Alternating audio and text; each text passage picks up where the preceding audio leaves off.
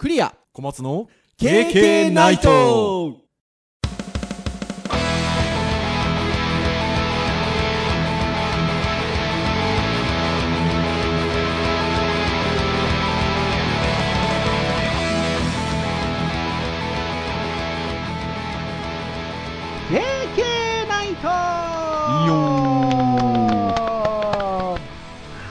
い、ということで、第286回目の配信となります。お届けをいたしますのはクリアと、はい小松ですどうぞよろしくお願いいたします。はいよろしくお願いしまはーい、ということで、もう3月も半ばになりまして、あ、半ばまでいかないか。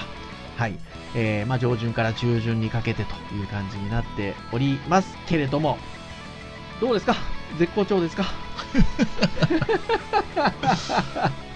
かね年度末ので忙しくてねいやー本当に私もそうですね。編集会議をすれば2人とも愚痴が出て、なかなかでございますけれども、はい。そんな感じでございますが、この配信会、いつも通りの木曜日配信ということがちゃんと行われておれば、3月11日ということで、311でございますよ。ねいやー、2011年でしたから、ちょうど10年ですか？そうなんですね。丸10年ですね。もうなんかもうこの1年間はコロナもあったので、日頃のちょっとこう息苦しさに耐え忍びながら、気がつけば震災から10年ということで、あっという間といえばあっという間ですし、でもね、あの震災があって、まあいろんなね、考え方含め、うん。いろいろね、ありましたよね。そうですね。ここ10年、うん、10年前に震災あったおかげで、まあ、いろいろな考え方が変わり、うねんそしてここ10年でスマホが当たり前になり、うねん、動画がねか見ることが当たり前になってきたこうん。の世の中がだいぶ変わって、その時にもし起きてたらまたちょっと違う形での情報の触れ方をしてたんじゃないかなっていうふうに感じますね。いや、本当にそうですね。まあ、節目の10年ということでございますが、この収録自体はね、その日よりもちょっと前と言いましょうか。撮ってはおりますので、はいこの配信聞いていただいてるぐらいだと、まあ、いろんなね、メディアであったり、テレビであったりとかっていうのも、まあ、10年目ということで、いろんな配信をされてたんじゃないかなっていうふうに思うんですけれども。じゃあ、今日は、その話をゆるーくしていくのかと思いきや、はい今日はハードガジェット会なんですよね。はいということで、ニュースがちらほらハード絡みで、まあ、あったりするので、まあ、その辺をつまみにしながら、ゆるーくトークをしていこうかということでございますよ。で、まあ、ハード絡みで何かそういったちょっと、この3月、あ何か話があるかといえばですよ。割ともう先月ぐらいからちょろちょろちょろちょろと言われていたんですけど、3月にまた、アップルの新製品が出るんじゃないかっていう噂が、まあ、出てたり、消えたりうんしてまして、はいで、どうやらでもなんか今月来そうだということで、まあそういった噂話が、まあちょっと割とこう角度の高い噂話ということで出てきていたので、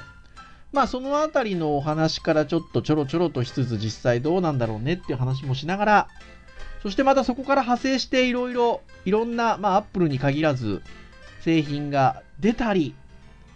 出るらしいよって話があったり、いろいろするので、まあその辺の話をちょっとゆるーくして楽しく過ごそうかなっていうのが今日の回でございますよ。おじゃあ新製品もしくは噂話をするという感じですかね。そうですね。ハードガジェット周りでそういった話をちょっとしていきましょうというところでございますので、ぜひ、まあ皆さんもこう、気軽に聞いていただければなというところでございます。はい。じゃあ今、きっかけとしてお話をした、えー、アップル周りの話なんですけど、どうやら3月23日うんですね、えーにイベントがあるらしいと。いうことでですね、いくつかのサイトで報じられていると。で、これに関しては、多分アップルからまだ正式には、今この収録をしている段階では、えっと、発表にはなってないんですけど、ただ、あの、今ちょっと私たちが、あの、ちょっと参照させていただいているのが、えー iPhone マニアさんの記事で、まあ、あの、これ以外にもね、えっと、IT メディアって呼ばれる大手メディアさんだったりとか、もういくつか報じてるんですけど、まあ、ちょっと今、私ども見てるのは iPhone マニアさんの、えー3月8日の記事で、えー、Apple が3月23日にイベントを開催し、新型12.9インチ iPad Pro を発表かということで、はい、あの記事が出ているというところでございます。で、今言った通り、3月23日にイベントがあるんじゃなかろうかっていうことなんですけど、これをリークしたのが、Apple 関連の情報をリークすることにかけては、まあ、非常に的中率が高いと いう、えっと、リーカーの方が、まあ、伝えたということで、リーク情報的中率7 97.8%の実績を持つらしいですよ。すね97.8ってなかなかですよね。なかなかですね、100だ回、ってね、そうですよね。100回いったら97回とか98回ぐらい2当たってるね回ぐらいしか外してないから、外してないってことですよね。っていうところなので、まあ、なかなかに角度が高いのかなっていうところですよ。で、あのまあ、先ほども言った通り、先月、先々月ぐらいから3月に、まあ、アップルが新製品を発表するんじゃないかっていうことは、まあ、まあ、ぼちぼちと言われてはおりまして、で、やっぱりあのその時から言われていたのが iPad Pro これが出るんじゃないかと。はいはいはいい。うところですよ。で思い返せば半年ぐらいも経ちますか？iPad Air がねうん。新しくなりまして、まあ、はい。このポッドキャストでもお話をしましたけど、iPad Air がほら iPad Pro と同じ角張ったデザインになってカラーリングもたくさん出てキーボードにも対応してマジックキーボードにもはいはいはいおかなりプロに近くなったじゃんみたいなうん話があってしかも A14 積んでるみたいなプロどうなんのみたいな話だったかと思うんですけど もちろんねフレッシュレートとかはねプロの方が高いんですけど、はい。まあ、おおよその使い勝手みたいなところだったりっていうのが、まあ、iPad Air が非常に良くなったのであのねあの電源ボタンでのタッチ ID とかね。はいはいはいは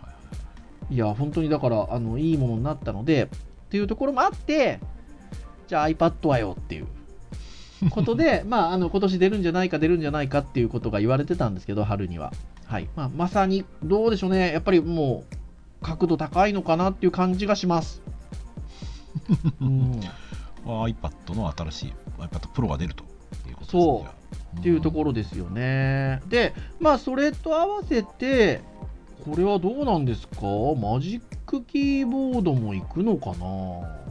ミニ LED バックライト搭載って言ってますけどねうーん。ねえ。実際どうなのかなっていうところで、まあ、割と、マジックキーボードね、発表された時は、もう私がとにかくこのポッドキャストで欲しい欲しいと、連呼したもんですけれども、はいまあ、とは言いながら使い勝手的に重さ等々も含めて、まあ、重さはね、スタンドみたいな役割も果たしてるので、そうですねね、軽すぎるとそれがっていうのもあるんでしょうけど、使い勝手がもう少し良くなるのかなっていうところで言うと、まあ、出るかもしれないし、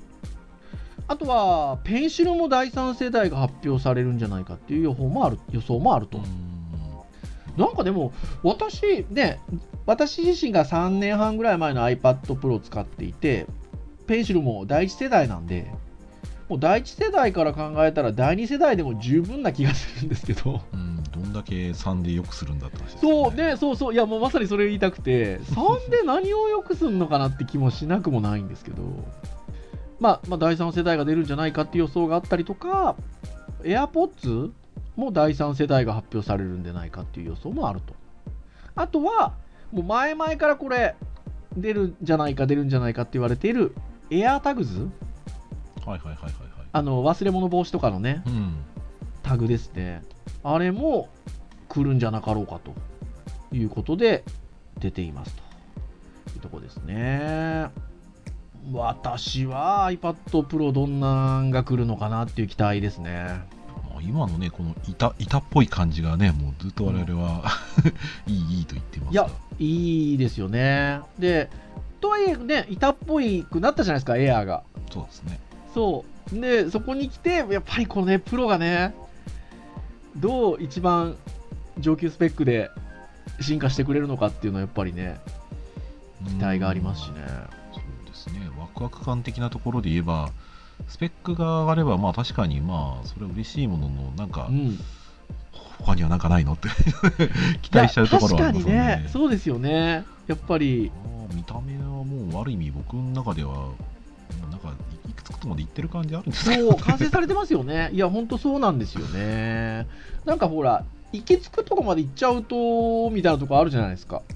それこそ、あの、ノート型の Mac なんかね、大きくはもうずーっと変わってないですもんね。もうだから行き着くとこまで行っちゃってるから、そうそうそうそう、大きくやっぱ変わらないところで言うと、どうなのかなっていうのはありますが、今回ハードガジェット回ということで、私どものポッドキャストは、ウェブ関連、教育関連、ハードガジェット関連を、えっと、じゅんぐりじゅんぐりお話をしてるんですけれども、次のハードガジェット会が来るのが、だからまた3週間後ということで、その頃には答えが出てますよ。す実際出たのかどうなのかっていう。はい。なので、まあ、楽しみにしたいですね。あの、アップル絡みで言うと、これはあの噂ではなくて、実際そうらしいんですけど、iMac Pro がもう販売終わるみたいですね。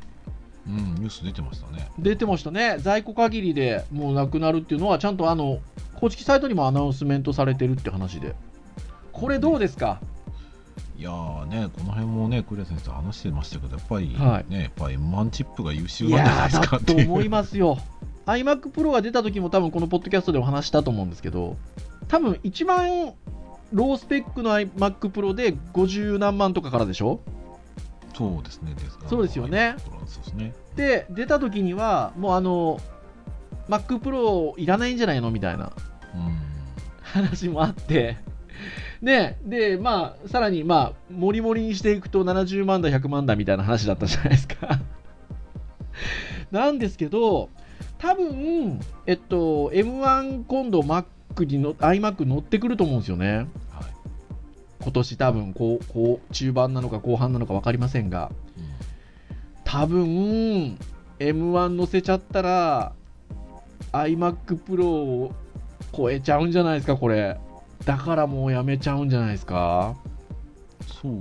じゃないですかね。多分うんね。だからね、前に僕らが割とその今のね、MacBook Air とか買うときに、うんまあ、僕なんか迷ったわけですよ。うん。でそれは現行機のその一番いいやつうん。で、えー考えるのか、それともそのちょっと前の型のやつを考えるのか、うんまあ、もちろんね USB のポートの違いもあったしうん。あの、まあ、スペック的にはやっぱり現行機のはもちろんいいわけなんですけどうん。ただ、うんまあまあまあ我慢できるかなとかその新しく変えてそちらが劇的に魅力だよなって思ってなかったので、まあよくはなるんだけど思うんですけどただうん昔の機種でもいいしむしろ昔の方が利便性いいなと思わせちゃうところがあったので、うんまあ、そういう意味だと過去のマシン残しておいてくれた方が、まあ、両方売れる可能性あると思うんですよね。うん。ただ今の時代の M1 チップ出てからの評価からするとうん。古い端末を今買う気になれない。そうですね。うんよっぽどそのなんだろうな遊びで買って遊びで買う上でもなんかものすごく安くてってお買い得なものでなければうん。ちょっとね仕事用に今度マシンリプレイしようかなと思ったらうんまあ最低でも M1 チップ乗ってるマシンも欲しいよねとう思う、ん。なそう考えるとねあのだけ高級機をまあ販売をやっぱり残しとくとやっぱ売れなくなっちゃうんじゃないかなってう気がしますん、そうですよね。多分もうそういう判断な気がするんですよね。あとはこれもね、ちらっと編集会議の時に小松先生とお話もしてたんですけど、まあもちろんね、今回多分、今年の年内には、その M1 が乗った iMac が出るんだと思うんですけど、はいはいそもそも一体型どうなんみたいな話もありますよね。は いもそううねあの変な話ね、あの MacBook Pro だったりとか、MacBook Air だったりとかっていうところで M1 でディスプレイ買って、拡張ディスプレイで作業した方がいいんちゃうのみたいな。うんまあ、家では据え置きっぽく使って、外ではサブディスプレイっぽい感じで、そのノートマシンのディスプレイ使うみたいなのが、なんか現実的じゃねえのかなっていう 感じもね。そう考えるとねあれなんですよ僕、まあ、これは本当にもう僕の全然予言でもヨタ話ではなくてはい。もっとでかい iPad Pro あったらいいのになとか思ったりしますけどね、ああ、もっとでかいね。うんでうん。あの結局何が言いたいかっていうと,、えー、とそれでもう板でその状態でもう動画編集ができちゃう、はい。リビングでやろうと思えばリビングでもできるしうん。で、えー、と自分のデスクに戻ったらこのマジックキーボードの上にポンと置いてうん作業する、でしかも、うんそれにもしポートがついてサブディスクでついてたら、複数の画面でやっぱり編集できるっていうのがはいはいはいなんか Mac にこだわらずともいやー、スマート。スマートですよ。しかも画面触れるわけですからいい。好き、それ。ねえ、だからまあ、なんかやっぱり変わってくるかもですよね。これからの5年とかってね。うーん、ちょっと楽しみだなっていう気がしますが。まあそういったものも含めて、まあこの1年ね、ちょっと、まあこの春を皮切りにアップルさんどんなの出してくるのかなっていうところが気になるところかなっていうところでございました。はいそして、まあ実はその、あの、3月23日に、そのアップルがイベントを行うだろうっていうニュースに、大体どこのニュースにも、ちょっともう一個、一言入ってまして、その同じ3月23日に、OPPO、皆さん分かりますかね、OPPO って。OPPO。中国の、ね、メーカーですよね中国のメーカーさんが、まあ、スマートフォンをリリースしてるんですけど、その新型の発表の日が、えっと、その日であると。これはもう確定なんですよね。うんなんかそれっぽいですね確かねそうそうで商品がなかなかにいいということで、ちょっと気になって小松先生と2人で見てたら、ここがなかなかなんですよね。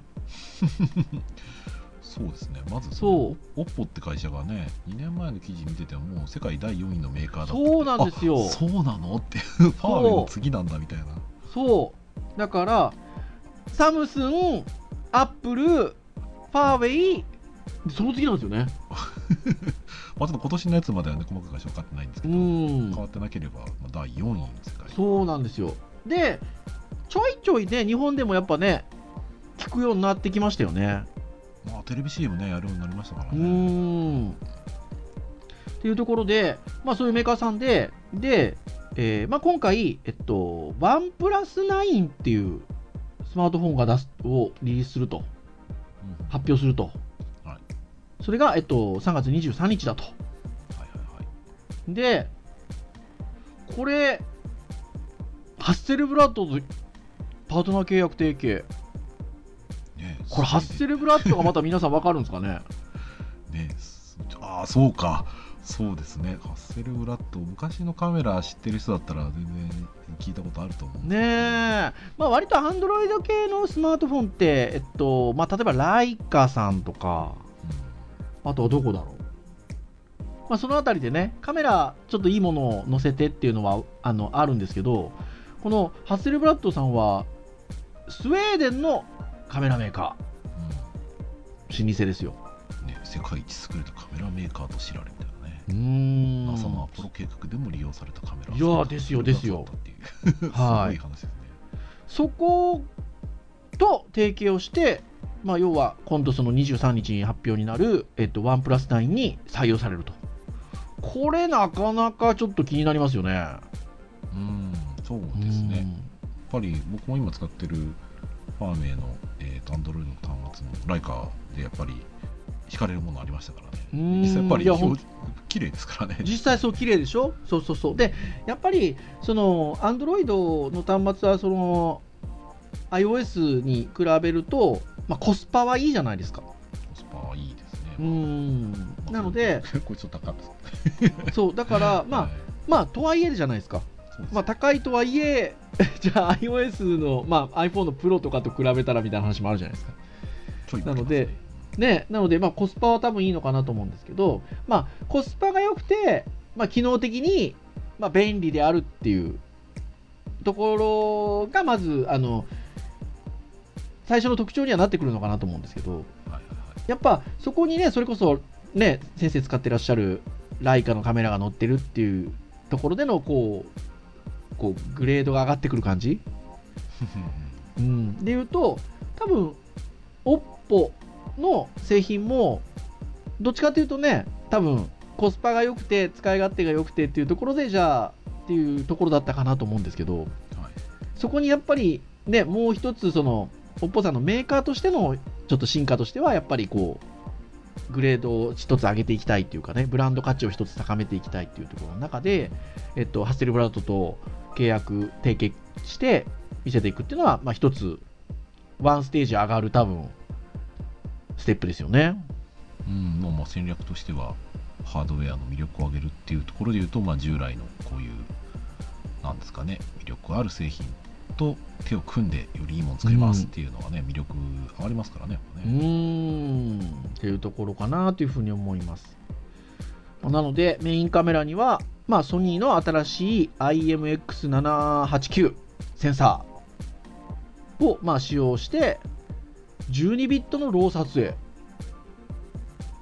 改善された HDR ビデオ録画が可能だとしていると。うーん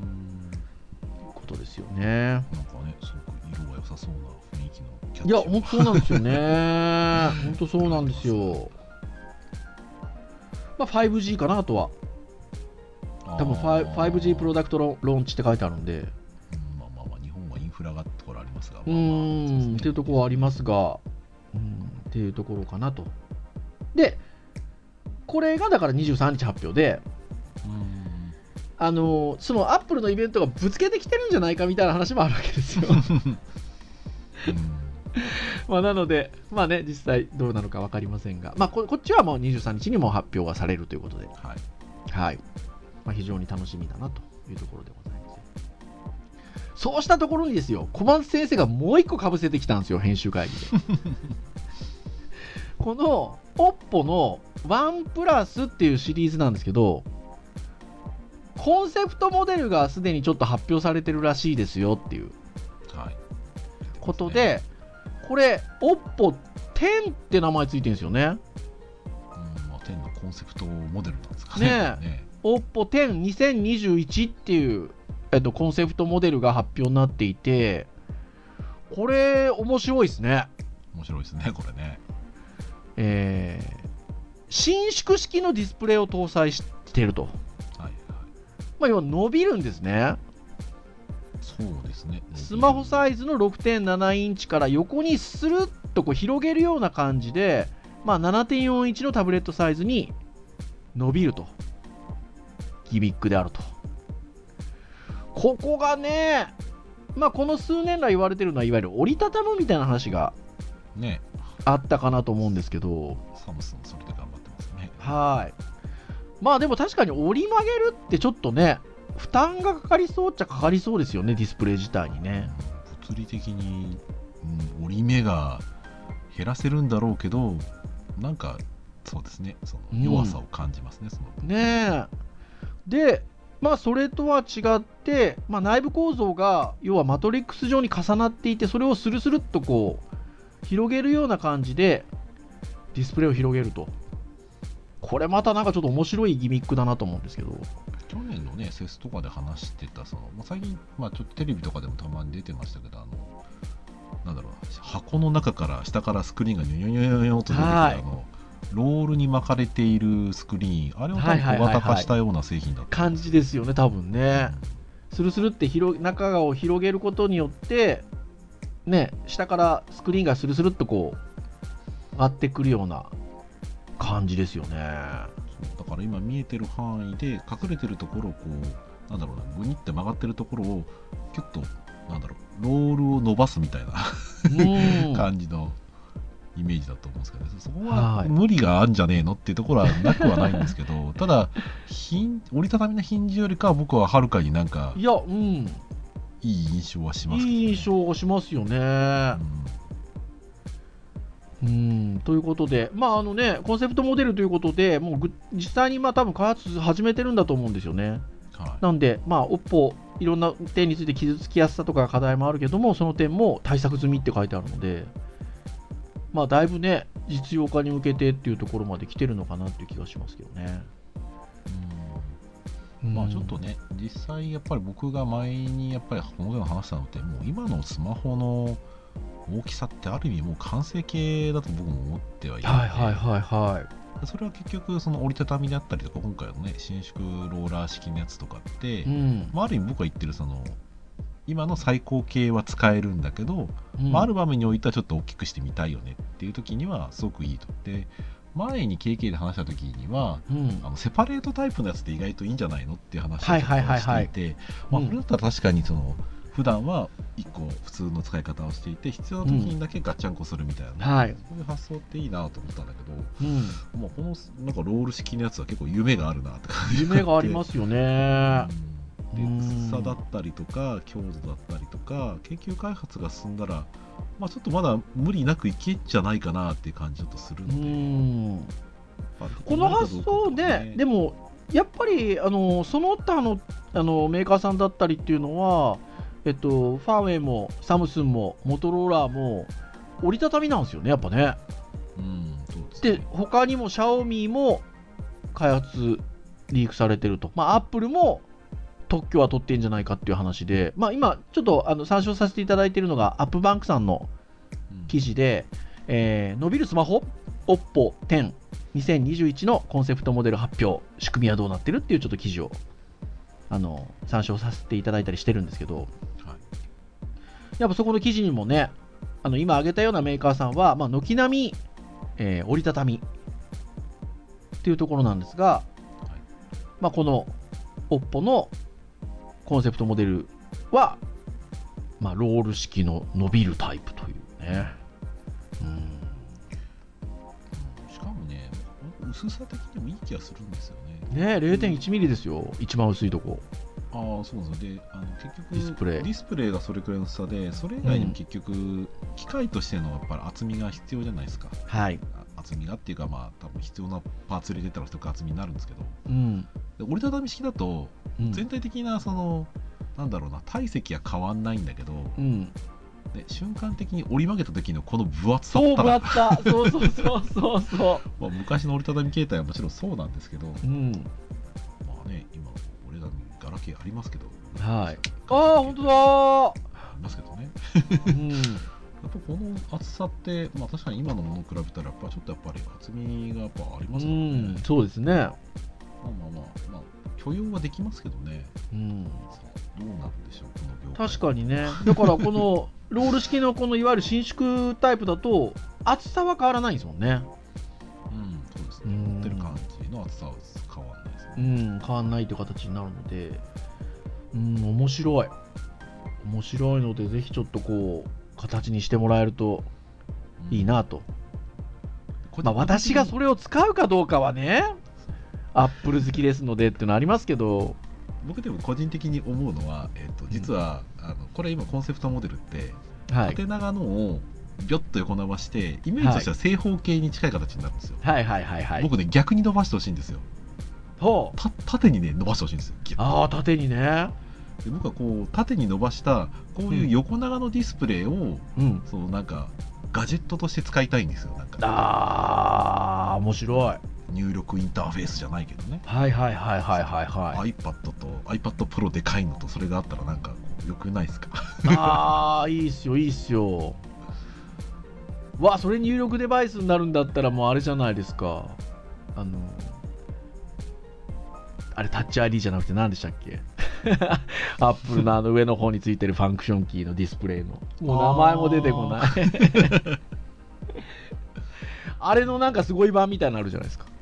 ありますねねえ。まあまあとはいっても僕たちはハードボタン萌えするタイプではあるそうそうそうそうそうそう。まあ、とはいってもこのギミックは好きなのでそう、ギミックは好き。もうね、ほんとそうですよ。なので、